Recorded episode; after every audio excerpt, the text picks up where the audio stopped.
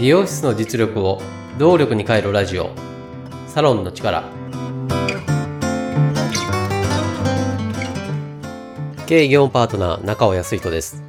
この番組はサロンが本来の力を出し切れない問題を解決するため業界のこれからを先読みし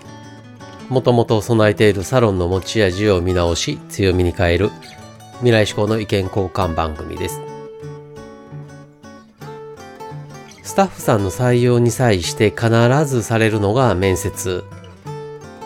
有意義な面接にするため、今回は問いかける質問について考えます。最初に私が考える3つの質問をお伝えします。1つ目、これまで諦めずに続けてきたことは何ですか ?2 つ目、これまでで最大の困難をどのように乗り越えてきましたか ?3 つ目、どんな美容師になりたいですか？では、一つずつ説明していきます。一つ目の、これまで諦めずに続けてきたことは何ですか？これは、努力できる力を知るための質問です。努力に勝る才能なしと言いますが、努力できるのは才能であり、また、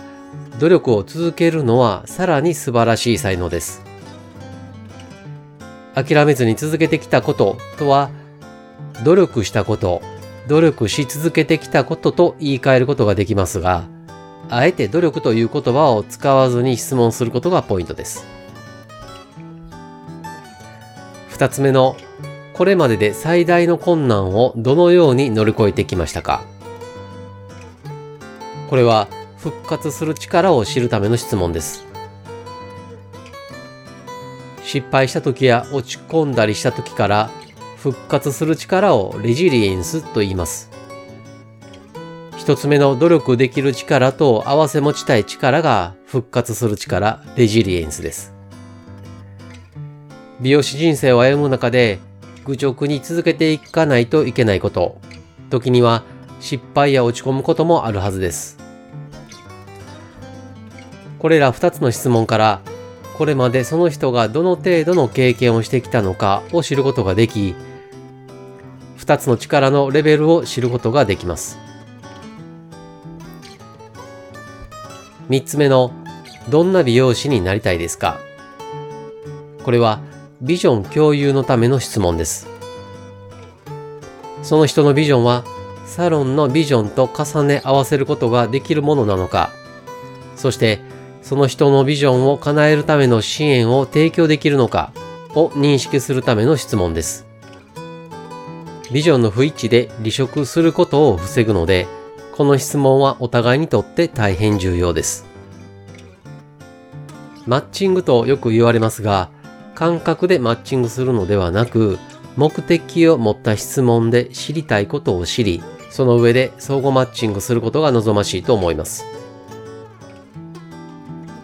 経営業パートナーとしてサロンの持ち味を出すお手伝いをしています。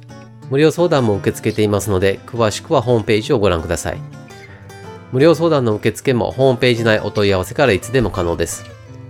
ホームページの URL は番組説明また各話のエピソード説明文の中に記載しています。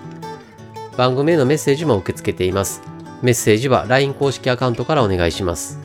LINEID は、アットマーク 902tinkw、アットマーク 902tinkw、または番組と各話のエピソード説明文の中に URL を記載しています。サロンの力で配信している同じ内容を文章でも読みたいという方にはノートで公開しています。ノートの URL も番組またはエピソード説明文の中に記載しています。今回もサロンの力、最後までお聞きいただきありがとうございました。経営業務パートナー中尾康人でした。